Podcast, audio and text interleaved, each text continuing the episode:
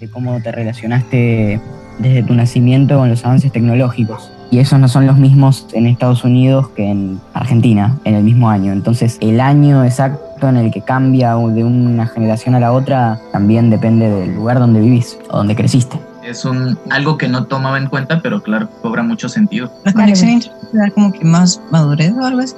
¿O te da más conocimiento sobre lo que ves o lo que O tal vez es por la conjugación de los puntos de vista. Definitivamente estoy de acuerdo en que eh, el acceso a los avances tecnológicos y a, las tendencias del arte de la cultura popular influyen mucho, como lo decía de Estados Unidos. Eh, abriendo un paréntesis, va a, un, a una velocidad pues mucho más rápida que los países de Latinoamérica y claro que eso marca mucha diferencia.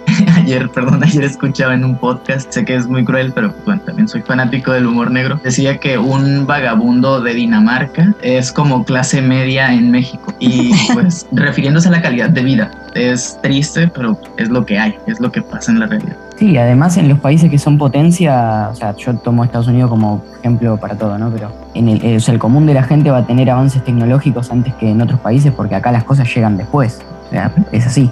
Entonces, Estados Unidos, por ejemplo, va a tener eh, niños que sean nativos digitales, qué sé yo, cinco años antes que algún país latinoamericano. Entonces, eh, lo que el, pasaje de, milen, de centennial a millennial o como mierda sea, también va a ser distinto, porque si los pibes empezaron a ser nativos digitales, suponete, en el 95 en Estados Unidos y en Argentina seguramente empiecen a hacerlo en el 2000. Son números que estoy diciendo así al azar. Claro, sí, se entiende la idea, se entiende la idea. ¿A qué edad tuvieron ustedes su primer celular inteligente? O sea, su primer celular con acceso a internet y redes sociales. Uf, eh, como a los 18. wow. Ah, entre 15 y 16. Yo también como, como Chevo. Yo también a los 15. Bueno, pero son más o menos los mismos años, porque yo soy mayor que ustedes, entonces habrá sido 2012, 2013, más o menos. Sí, eh, claro, la, diferencia de edad cobra un papel importante. Yo creo que 2013 más. Y yo que sé un poquito antes. en 2013 fue mi primer celular que tenía WhatsApp. hasta, hasta antes de 2013 era SMS. Ah, bueno, mensaje por mensaje. Multimedia. ahorrando caracteres. no, multimedia totalmente. Es verdad, güey. Multimedia totalmente prohibido, salía tonazo de plata. Bueno, igual dependía del archivo, ¿no? No te ibas a mandar una canción completa, sino tal vez una foto, un icono, no y las canciones tú las enviabas por Bluetooth estando cerca por infrarrojo. O infrarrojo, claro. Pero fíjense que todos, a pesar de que eran diferentes épocas, digamos, ninguno tuvo un celular inteligente en su infancia. Y pero porque no existían. Pero yo sí me acuerdo por lo menos por allá en el 2008, mi tío tenía un celular, bueno, por allá en el 2009 más o menos, un celular que, donde él se podía conectar a internet y eso era muy lujado. O sea, yo lo veía y yo, no. ¿Ya había, ¿Ya había Blackberry en esa época? Sí, claro. Los Blackberry, ah, Blackberry como, época. fueron como furor, pero yo iba a la secundaria cuando estaban los Blackberry y habrá sido, sí, rondando 2009, 2010. Bueno, aunque acá el, el uso del BlackBerry se popularizó como en las masas, o sea que todo el mundo tenía un BlackBerry entre el 2000, como mitades del 2010 mm. hasta comienzos del 2012. Claro, tal cual. Acá también. Aquí quizá fue un poquito antes.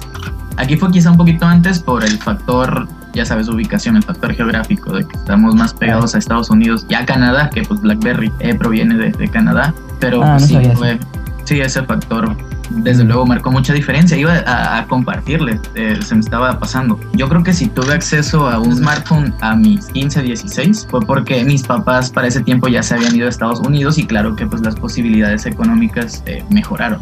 Eh, entonces, y, además que tenían el acceso a que en Estados Unidos seguramente había esa tecnología. Exacto. Aún así no, no, no me, no me lo enviaron desde, no me enviaron el celular desde allá, pero pues creo que, que el factor económico pues sí cobra un papel importante. Eh, si no, eso iba a decir, si no, muy probablemente hasta que yo pudiese costearlo, ¿no? Pero claro.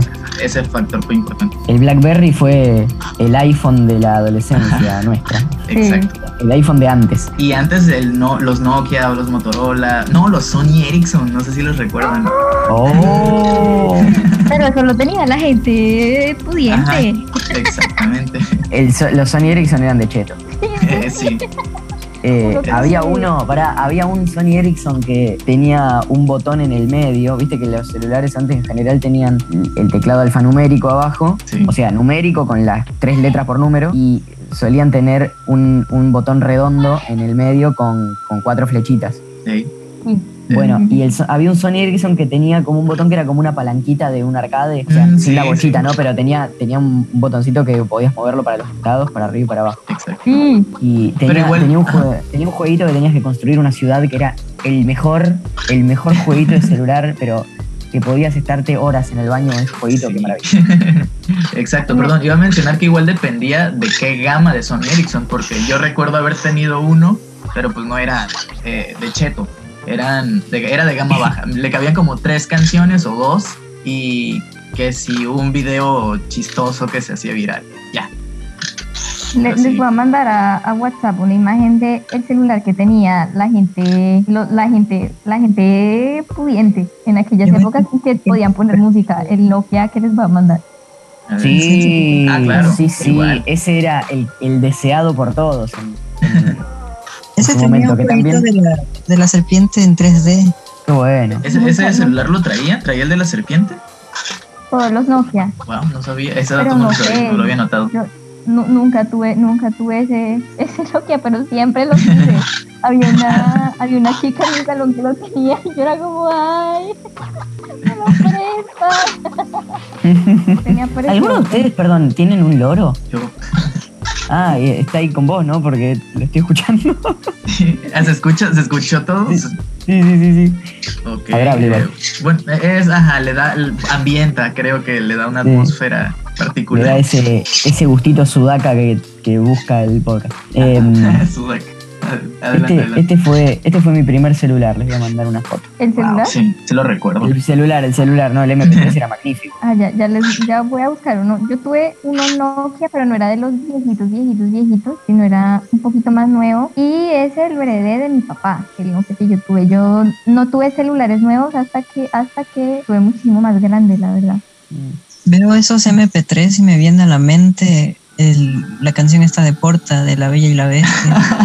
Oh, Ah, sí, claro.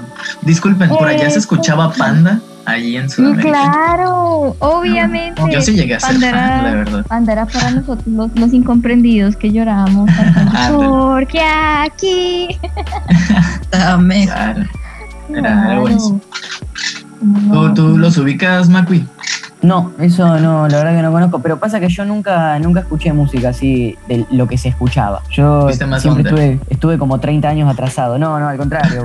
con- Cuando, cuando mis amigos, con mis compañeros de la escuela escuchaban Porta, eh, yo estaba escuchando, no sé, Pink Floyd. Oh, cool. sí, qué sé yo, raro, pero eh, no- nunca estuve muy al tanto de lo que se escuchaba porque nunca escuché radio y eso, entonces. Yo me encerraba en mi pieza a escuchar discos, los discos que le robaba a mi papá.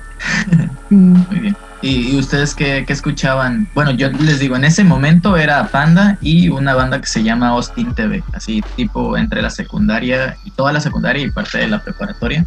Eran Panda y Austin TV mis máximos. Eh, en su caso, ¿qué escuchaban en, en esa época? Yo escuchaba todo lo que escuchaba mi papá, así mismo como Mac. Mm, También me gustaba Pink Floyd. eh, me recuerdo, recuerdo siempre que tenía un tipo de terror por el video de Another Rick in the Wall. No sé por qué. Oh, Ay, sí, sí. Y sí, es, es medio terrorífico. claro. En Demolida. Sentía que un día la escuela iba a terminar así. Yo no, no, no estaba muy al tanto de los videoclips porque no. Yo tuve internet de bastante grande también en mi casa. Eh, tenía computadora, pero internet tuve, no sé, desde 2010 más o menos también, como, como lo que decíamos hace un rato. Igual, yo creo que el factor económico marcó el hecho de que tuve internet, acceso a internet antes que, que otras personas de mi alrededor. Pero, pero sí fue como al, en 2000, entre 2008 más o menos. Lo más recuerdo del internet es Jabu. No sé si lo ubican. No. Era como un. Yo solo ubico, pero nunca lo jugué. Yo sí lo jugué. Tenía mis casitas, mis, mis novias, así. Mm. Jabo. Es que yo. Jabo, no. Es que yo, perdón, Ah, yo le digo ok, Jabo, Jabo. pero. pero Igual le digo. El Jabu. Yo, mm, Willy tenía novias en Jabo. Ay, Wow, todo Willy, un mejor dicho. Yo nunca me pude conseguir un novio en Jabo. Yo nunca pude conseguir una cuenta en Jabo. vos seguro vos seguro tenías novio en la vida real igual, Sofi, ¿eh? para, gente como nosotros. No, no, no. Eh, ya que lo estoy hablando, yo Ahí me pasó algo creciendo y es que durante una época escuchaba muchas cosas y mucho influjo. Eh, fui muy fan de una banda que se llama Kudai. Y, mi papá los odiaba y me acuerdo que para un cumpleaños me pedí un disco de ellos y mi papá eh, quemó el disco, o sea, me regaló uno chiviado con una foto re mal impresa de internet y me dijo algo así como, cuando aprendas a escuchar música te regalo un original. Y yo toda, sí, yo, yo toda triste. Y después de eso pasé a la etapa así en la cual le empecé a poner más atención a lo que mi papá escuchaba y era, oh, pues claro, me empezó a gustar ya en serio el, rock y era como, no, odio el reggaetón, el reggaetón, soy una chica única y diferente. Ustedes... Oh, odioso. Todos tuvimos esa etapa, creo. No, no, no, no, pero todos los que estamos aquí, por lo menos, ¿no? buen punto, buen punto, buen punto. ese celular que acaba de mandar Macui por, por el chat es como también fue uno de mis sueños que en, el Motorola B3 me acuerdo de mi mamá. Uy claro. cuando uno lo doblaba me parece que en la parte como en la tapa aparecían cosas no porque tenía una pantallita en la tapa por el lado de afuera. Sí. les voy a compartir algo esto es una confesión obviamente ya tiene muchos años no sé si todavía proceda pero eh, ese celular yo lo tuve porque se lo compré a un amigo pero yo era, era consciente que, que era robado. No. Sí, por eso les digo, yo creo. Eh, escuchen, ¿hace cuánto tiempo fue eso? Pues estaba yo como en sexto de primaria, pero fue porque, o sea, ni siquiera, no, más, más adelante, estoy mintiendo, como en la, ya estaba en la secundaria, algo de lo cual no me siento orgulloso. Ay, conde, no. Bueno, por lo menos vos lo compraste igual. Ajá, sí. Yo no lo robé, de eso sí. Pues sí, por lo menos. ¿Alguna vez les han robado? Uy, claro, pero cosas. Un montón de veces. Yo soy un Willy, recuerda que, recuerda que somos un grupo latinoamericano. no, pero eso, pará, pará, porque yo conozco un montón de, tengo un montón de conocidos que nunca jamás los han robado, que han intentado y no lo lograron. A mí sí, porque soy un pichón, pero el, factor sudaca, o sea, influye en que, en que está el peligro, pero después vos podés caer o no caer. Bueno, sí, por lo menos todos podemos estar de acuerdo que a todas las personas que vienen en Latinoamérica que tengan más de 20 años o 20 años en adelante, los han intentado robar. A mí siempre fue de más chico. sí, pero digamos como para hacer una estadística, así como todas las personas que tengan 20 años o más los han intentado robar. Bueno, ah, profundicen, profundicen en su experiencia, sus experiencias cercanas con los asaltos. A ver, Macui. Bueno, la última vez que me, asaltaron en la calle eh, armado fue en 2019, fines de 2019. No, horror. Y, en la esquina de mi casa, puedes creer, estaba a metros de mi casa. Estaba volviendo de, estudiar, eh, como yo estudio de noche, estaba llegando a mi casa como a las 12.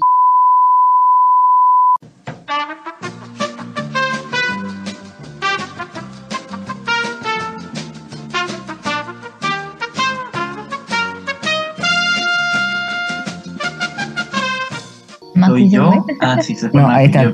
Se, había, perdón, se había cortado. Ah, llegaste como a las 12. Sí, y mm, estaba llegando a esa hora y nada, y para un auto ahí al lado mío se bajó uno con el fierro y me dijo, dame la mochila, sí, toma servite. Y se fue. Y después la recuperé la mochila, puedes creer, no recuperé el ah. celular, obviamente, pero mm, eh, adentro de la mochila tenía currículums y algunos papeles míos con mis datos. Eh, no sé, una semana después o unos días después del asalto me, me, habló por Facebook una chica y me dijo, mira, encontré una mochila con, con, con tu... Aparte buscó Lucas McWilliam, hay uno solo en el mundo más o menos. Eh, me habló por Facebook y coordinamos y me la devolvió. Nos encontramos en la estación y me devolvió por lo menos recuperé los, las cosas de, la facultad. Y, la fe en la humanidad. no, eso no lo perdí nunca, pero el, cuaderno ah, con los apuntes y claro. Pero bueno, me tuve que comprar un celular y fue un garrón. Sí, el susto nadie te lo quita, fue una mala experiencia. Bueno, tengo una más chistosa para que vean que soy un descanso, en verdad, high level of descanso, de cuando era más chico, que mm, yo había dejado la bicicleta en la puerta de mi casa y me, las, me la robaron.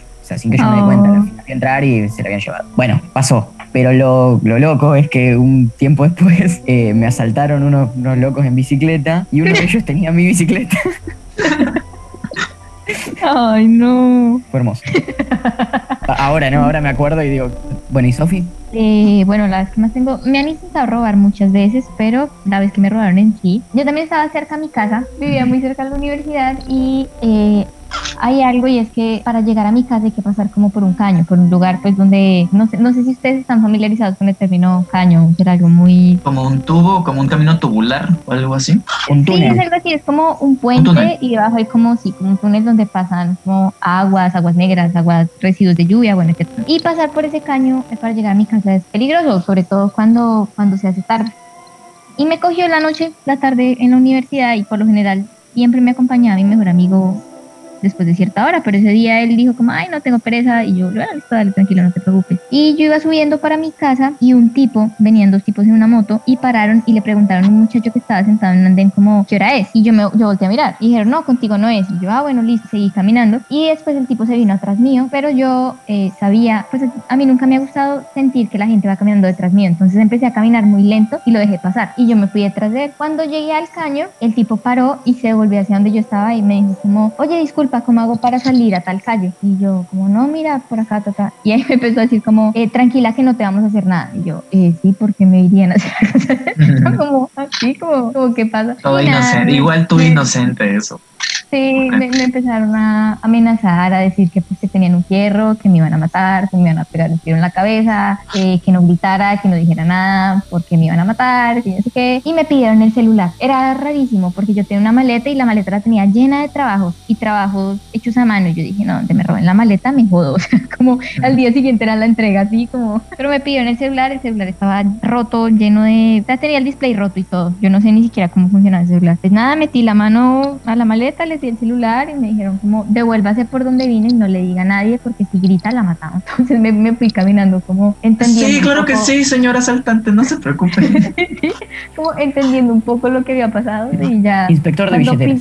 sí, cuando, cuando llegué y como que pisé la universidad, ya me ataqué a llorar, ya, ya como que entendí lo que había pasado. Y de ahí en adelante como que le empecé a tener mucho miedo y como mucha ansiedad al salir a la calle, a volver a la casa, sobre todo cuando era en la tarde. Y eso sí se, se volvió como una especie de infierno vivir en, en la ciudad y estaba, me robaron la, la tranquilidad, más allá de robarme el celular, me robaron la, la calma. Y eso que yo siempre antes estaba re pendiente de lo que pasaba en la calle, de las personas, de si había alguien raro o no. Y es gracias a esta ex- experiencia que ahora salgo a la calle siempre con un paraguas, que es como una defensa visual, ¿sí? Porque Ah. pienso que, sí, o sea, si soy una presa, eh, a ver, una persona que va a robar, va a matar o a violar o lo que sea, siempre va a buscar una presa a la presa más fácil, a la víctima que menos se resista.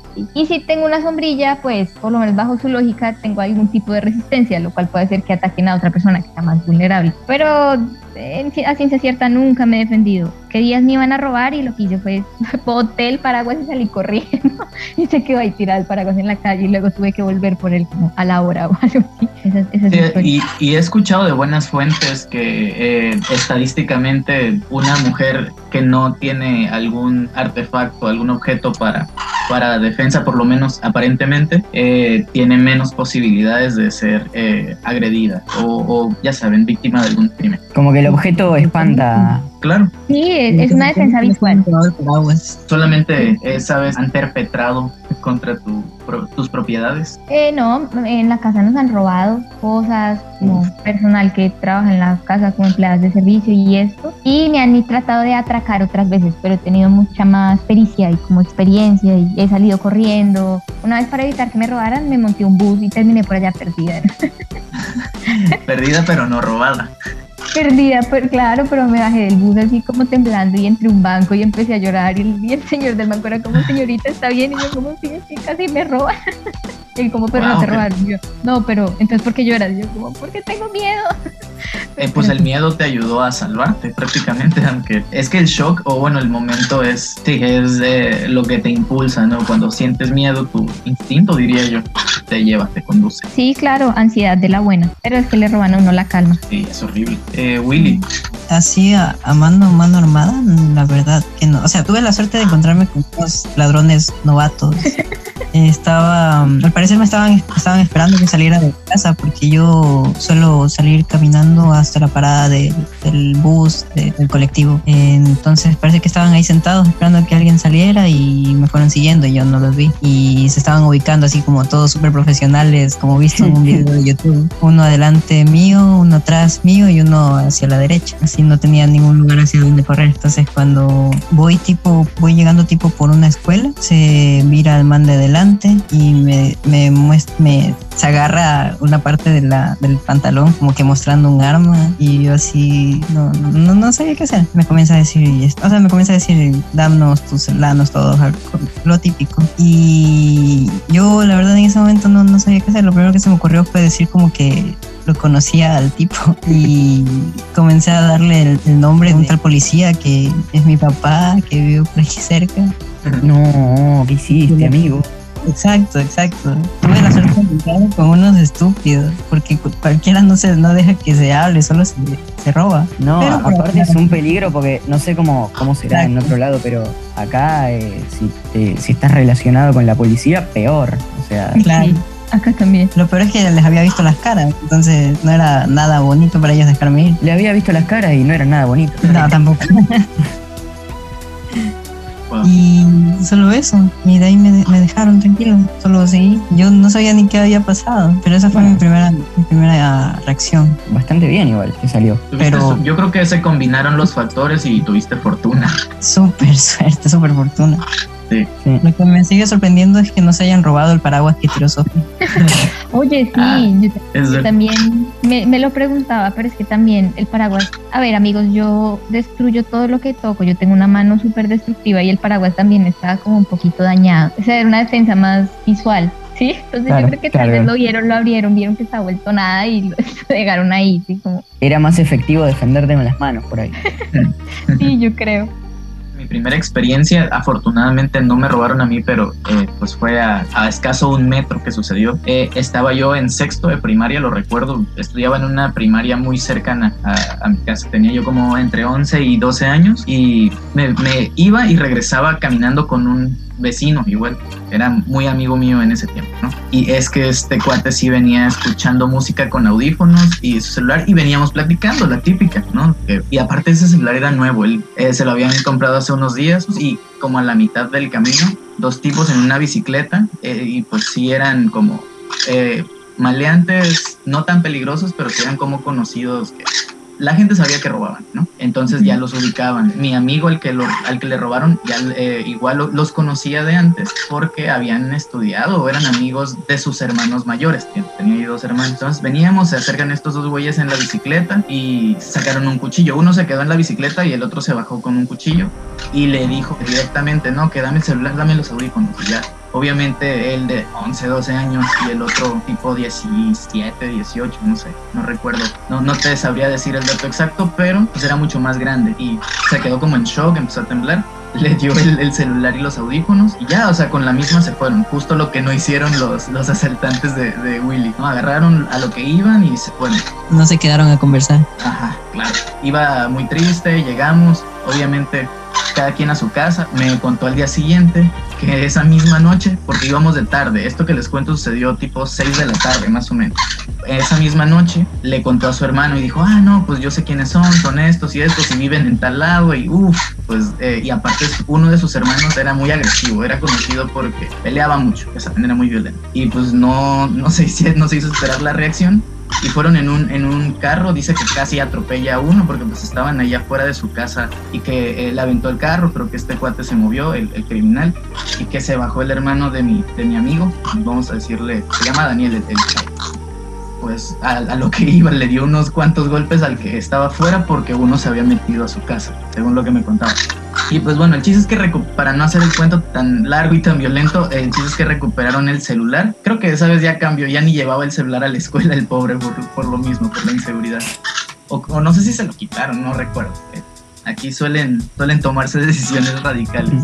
Pero sí, esa fue mi primera experiencia y fue obviamente fea, a pesar de que no, de que no me robaron nada a mí. La segunda fue ya más grande, como de unos 14, 15 años, saliendo de una fiesta de una, de una escuela que no era la mía, nos invitaron. Eh, las típicas fiestas de fin de curso y era de noche, como a las 8 y terminaba a las 12. Tampoco era, no había alcohol. Claro, no eran chicos. entonces, eh, saliendo iba yo con dos amigos. Justamente uno de ellos era el que, al que asaltaron y le quitaron el celular. Los audífonos, bueno, a la que pinche mala suerte de Richard, de bueno, íbamos ya saliendo, eh, íbamos a esperar un taxi, normalmente pasaban porque era una zona céntrica y pasaban los taxis, pero justo, o sea, fue en, en cuestión de tres minutos. Vimos a un grupo de, de, tipos más grandes que nosotros, evidentemente más grandes que nosotros. Yo todavía con mis malos augurios. Imagínense que estos sean asaltantes y sí, dicho y hecho, lo que, eso fue lo que sucedió. Se acercaron y eran como cuatro o cinco y nosotros solo éramos tres, ¿no? Y aparte éramos más chicos.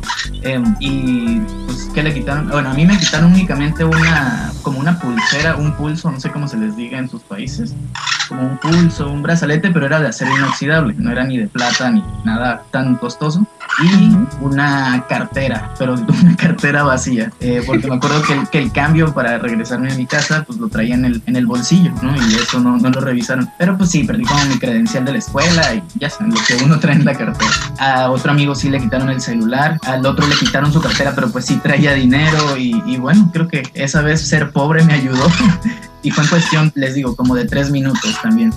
Eh, no hubo mucho tiempo de reacción. Yo les dije, no, pues yo tengo dinero para, para el pasaje, entonces ya fue que como vivimos muy, muy cerca, pues ya vinimos en, en, taxi, ya yo lo pagué, pero sí fue obviamente desagradable y mucho más para ellos. Y, pues ya creo. Ah, bueno, una vez, no sé si quedé como héroe o como cobarde, pero fue saliendo de un trabajo cuando trabajaba para un partido político, válgase la redundancia, cuando trabajaba para un partido político y en épocas electorales sales a las 2, 3 de la mañana. A esa hora salí, iba a tomar un taxi y se acercó alguien de, por ahí. En este caso eras vos el ladrón entonces. ajá, Exactamente. por ahí dicen, ladrón que roba a ladrón tiene mil años de perdón, no sé cuánto. Mm. Pero, tiene, ándale. Eh, el que quiere decir refranes y no se lo sabe. Sí. Ajá, se acercó y me dijo, no, que traía yo una mochila. Me dijo, saca lo que traigas en la mochila, en lugar de quitarme la mochila, ¿no? Eh, saca lo que traigas en la mochila. Yo le dije, sí, sí. Yo en, en shock, en pánico, porque me agarró por atrás y no veía ni quién era pero por lo visto era alguien novato porque me dijo, eh, saca todo lo que traigas en la mochila y eh, pues ya según yo me estaba quitando la mochila de los hombros, ya la tenía yo en, uno, en una de mis manos y este cuate bajó, ah, porque me pegó un pedazo de metal, yo asumo que era un cuchillo o una navaja, no sé exactamente qué era, pero pues obviamente se sentía punzo cortante. Y, y le dije, sí, sí, sí, aguanta, que me quité, me estaba quitando la mochila, pero él bajó el arma. Y lo bueno es que todavía eh, estaba cerca de, de la oficina todavía se alcanzaba a ver al vigilante que, estaba cerrando el portón que yo había salido apenas, pues quizá fue mi miedo, fue mi, mi única reacción fue correr y regresé a donde estaba el vigilante y le dije, Cristian, Cristian, abre por favor, abre por favor, todo paniqueado. Se despertó un vecino, una vecina, no sé qué, quien eh, encendieron las luces de una casa y pues este cuate obviamente ya no se atrevió a, a meterse a la misma calle donde estaba yo porque eh, pues ya estaba iluminada, ¿no? pero sí, fue horrible, me asusté, desde, creo que, no sé, me volví diabético a partir de ahí, se me subió el azúcar, como dicen, como dicen, como dicen por aquí. Claro, fue, fíjense, no me robaron y creo que fue mi peor experiencia con el asalto, quizá porque es más reciente. Y así, ¿México es muy peligroso o Conde muy desafortunado? Eh, las dos cosas. Igual, he estado en, en contextos desafortunados, pues. o sea, me refiero a que tuve mala suerte y se combinó que le compraron un celular a mi amigo y que estos cuatro andaban vigilando, se combinaron varias cosas. A mí la verdad que todas las veces que me robaron un celular, salvo la última que se andaba bastante bien y me dolió, las otras medio que me hicieron un favor porque tenía unos celulares de mierda, como que me apuraron a cambiarlos por uno un poco mejor. es un chiste igual, no me gustó para nada. Tranquilo, I, feel you, me sucedió. Pero igual, ah, bueno, yo no sé cómo es el proceso, pero aquí para toca después realizar, toca denunciar y después de denunciar reportar el celular y mandar un montón de números y etcétera. Jamás, y... jamás denuncié ah. un robo, nunca. ¿Es, ¿Es funcional en sus contextos, en sus ciudades, en sus países? No pasa nada. nunca lo hice porque ¿para qué? Yo denuncié y han pasado, han pasado cuatro años y no ha pasado nada. Lo que sí hacía era llamar a la empresa de, telefonía que, que tenían el celular que me robaban para avisarles que me lo habían robado para que den de baja la línea, nada más. Pero denuncia policial, no, ¿para qué? Funciona. No, absolutamente. Bueno, yo cerraría el tema diciendo que el más grande ladrón de los últimos años en Argentina fue Mauricio Macri. nada Como siempre, fue un gran placer conversar con ustedes, muy disfrutable, pero sí, se disfruta bastante, se la pasa uno bien. Nos vemos. Nos Un abrazo, feliz día, chai, Eso a la distancia, bye. bye. Chau, chau.